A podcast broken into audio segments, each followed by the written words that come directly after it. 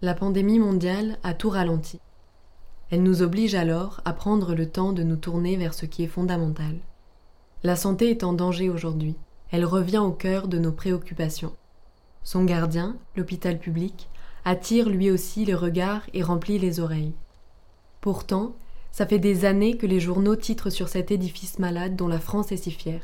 Après un nouveau suicide, des médecins dénoncent la machine à broyer. Il est temps de s'apercevoir que la santé doit échapper à la loi du marché. L'hôpital, c'est la vie. Crise à l'hôpital. Comment en est-on arrivé là? On ne peut pas compter sur le personnel hospitalier tout en continuant à le traiter de haut. Coronavirus. Hôpital public. Plus jamais comme avant. Les personnels hospitaliers de nouveau dans la rue. L'hôpital, le service public préféré des Français. L'hôpital public, c'est l'affaire de tous.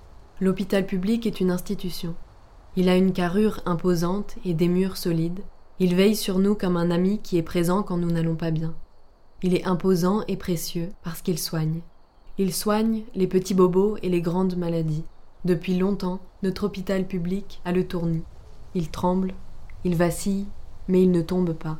Il résiste. Il se bat et se débat contre des ennemis impalpables qui rôdent jusqu'à ses couloirs comme des ombres menaçantes. Il reste debout, non pas parce que ses murs sont épais, mais parce que son personnel est à ses côtés, quoi qu'il arrive. Nous, ça nous pose une question tout ça. Il en est où notre hôpital? Alors, nous sommes allés à la rencontre de celles et ceux qui lui donnent vie. Ce sont des soignants et des soignantes, des psychologues, des ASH, des cadres, du personnel administratif. Bref, ce sont des employés de l'hôpital. Nous leur avons demandé à quoi ressemble leur quotidien, pourquoi avoir choisi de travailler à l'hôpital Qu'est-ce qui leur plaît ou leur déplaît dans leur métier Qu'est-ce qu'ils et elles souhaitent voir évoluer? Comment imaginent-ils ou imaginent-elles l'hôpital de demain? Ou tout simplement, qu'ont-elles et qu'ont-ils envie de nous dire? Dans notre podcast Les blues à nos oreilles, nous proposerons des bribes de réponses à travers des témoignages d'agents et agentes de l'hôpital venant de toute la France. Chaque épisode, construit autour d'une thématique, nous mènera au cœur d'une réalité de l'hôpital. Cet épisode 0 est un épisode un peu spécial. Ce podcast n'est pas centré sur la crise du Covid-19, mais nous avons quand même eu envie de demander au personnel hospitalier ce qu'il et elle pensaient du déconfinement. Ce sera le sujet de l'épisode 0. Le déconfinement ne me fait pas peur. Ce qui me fait plus peur, c'est est-ce que les gens ont pris conscience que derrière la vie ne serait plus pareille? Et comment ça va être vécu par euh, le monde autour de nous? Dans cet épisode, vous entendrez les voix d'infirmiers et infirmières, psychologues, cadres, qui partagent leurs impressions et ressentis sur le déconfinement et ce qui nous attend. Déjà, j'aimerais remercier tous les Français qui sont restés confinés aussi longtemps et euh, qui nous ont aidés et qui ont participé à l'effort dans cette crise.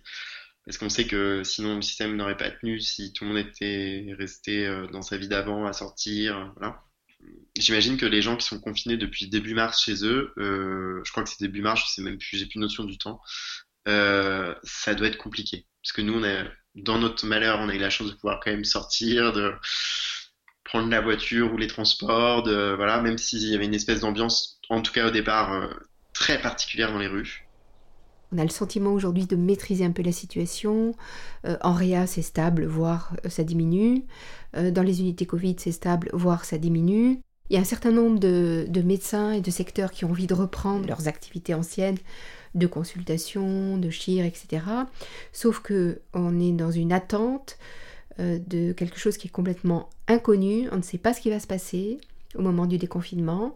On ne sait pas si il faut s'attendre à une deuxième vague donc avec une augmentation soudaine des cas, pas tout de suite, mais disons 10-15 euh, jours après le, déconfinement, c'est-à-dire d'ici fin mai, euh, ou est-ce que non, ça va rester relativement stable? Voilà, il y a beaucoup, beaucoup d'inconnus, beaucoup d'incertitudes. C'est quand même stressant d'être dans cette attente et de ne pas savoir ce qui va se passer.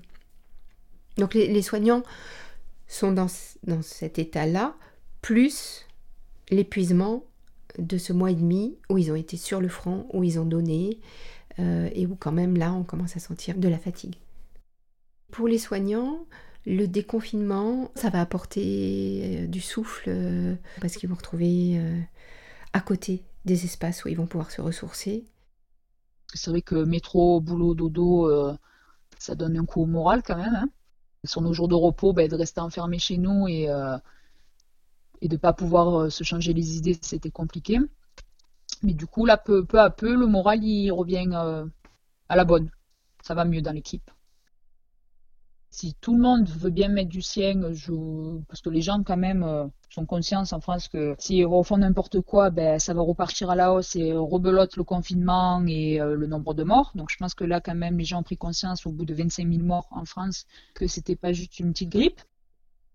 Au niveau professionnel, on a peur d'une deuxième vague. C'est sûr. Et on a surtout peur qu'on n'est pas prêt mentalement et psychologiquement à, avoir une deuxième vague en fait. Là que tout recommence à devenir normal, on apprécie, on souffle, ça y est, enfin. C'est vrai que si d'un coup, dans deux semaines, euh, on se reprend euh, énormément de monde, de patients, de, Covid, de, on a plus peur euh, de pas de pas y arriver, de ne pas avoir les moyens surtout qu'autre chose. Et puis de toute façon, même quand le déconfinement va arriver pour les soignants, ce qui ne va pas changer, c'est cette peur de transmettre, en fait. Cette peur de transmettre et du coup, cette distance qu'ils sont obligés d'avoir avec leurs proches.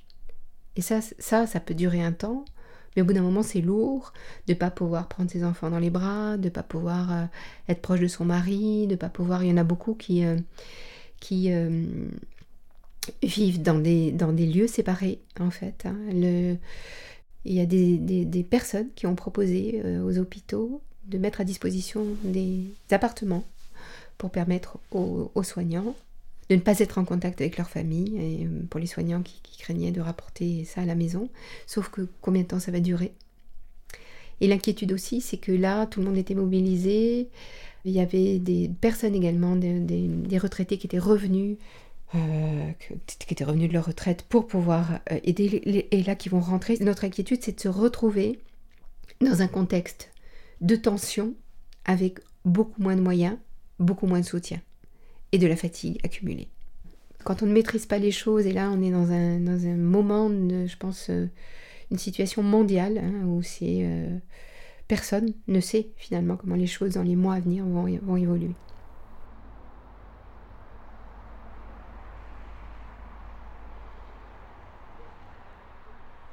À la fin du confinement, les gens qui étaient confinés jusqu'à présent, je pense qu'ils vont pas forcément réagir de la bonne manière.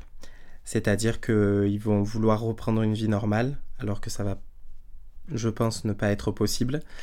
Et euh, de toute manière, je pense qu'ils vont continuer à faire ce qu'ils font actuellement. C'est-à-dire que là, par exemple, le soir, quand je pars travailler, euh, la vie est la même qu'avant le confinement. Euh, les gens sont dans les rues, ils sont en groupe, ils n'ont pas de masque, ils sont dans les bus, dans les métros, ils promènent leurs chiens, ils font les... leurs courses. La seule chose qui a changé, c'est que les magasins sont fermés. Ben moi, je pense quand même que à partir du moment où le président a parlé d'un possible déconfinement le 11, les gens se sont dit c'est bon, c'est terminé, euh, la vague est passée, il y a moins de monde en réa, il y a moins, le, taux de mortalité reste assez, euh, enfin, au même chiffre. Donc les gens ont moins peur, ils disent que la grosse vague est passée, qu'ils n'ont pas été touchés, du coup c'est pas maintenant qu'ils vont être touchés.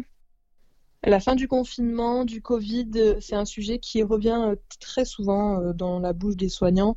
Et quand on voit le chaos qui s'annonce parce que le gouvernement, euh, ben, clairement, ils, mettent rien de concret en place. Ils demandent aux écoles de réouvrir, mais euh, ils donnent pas de directive. C'est aux écoles de, il faut qu'elles se démerdent pour trouver les, solutions nécessaires, alors que le gouvernement lui-même n'a pas su gérer la crise en temps et en heure. Donc, euh, on s'attend à ce qu'il y ait une recrudescence et qu'on retourne la tête sous l'eau en fait.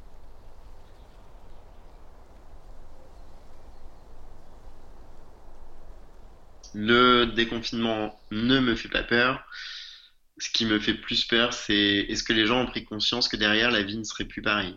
Et comment ça va être vécu par euh, le monde autour de nous? Parce que le déconfinement, dans l'absolu, on peut pas savoir en fait s'il y a une vague, une deuxième vague, une troisième qui arrive, euh, mais c'est plus la deuxième vague. Est-ce qu'elle va pas être sociale? Parce que là, on entend plein de gens qui perdent leur boulot, qui ont rien. Donc moi, c'est plus ça qui m'angoisse. Je me dis, euh, est-ce que mon pays va tenir le choc face à ce qui arrive? Et puis tout le monde va changer de vie, quoi. Ça, je, trouve qu'ils communiquent pas là-dessus. Enfin, ils disent oui, on va apprendre à vivre avec, mais non, on va apprendre à vivre tout le reste de notre vie. Ce qu'on vivait avant, on le revivra pas.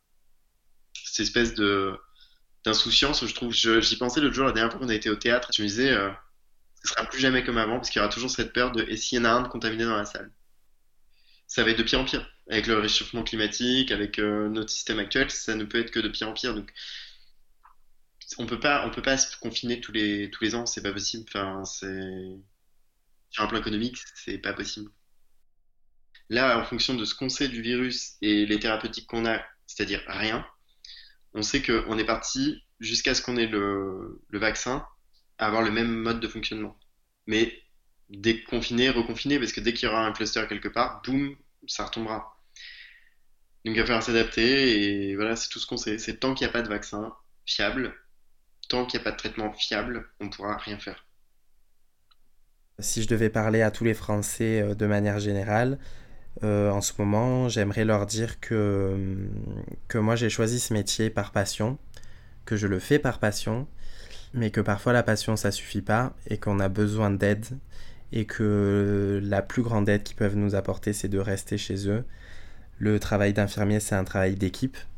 D'équipe euh, c'est l'équipe médicale, mais je pense que pendant cette crise c'est plus que l'équipe médicale, c'est l'équipe euh, au sens large, c'est-à-dire euh, la population. On doit tous former une équipe pour combattre le virus et pas seulement les soignants. C'était le podcast Les blues à nos oreilles. Nous nous retrouverons rapidement pour le prochain épisode. Si vous travaillez à l'hôpital, que notre podcast vous plaît et que vous avez envie de témoigner, n'hésitez pas à nous contacter.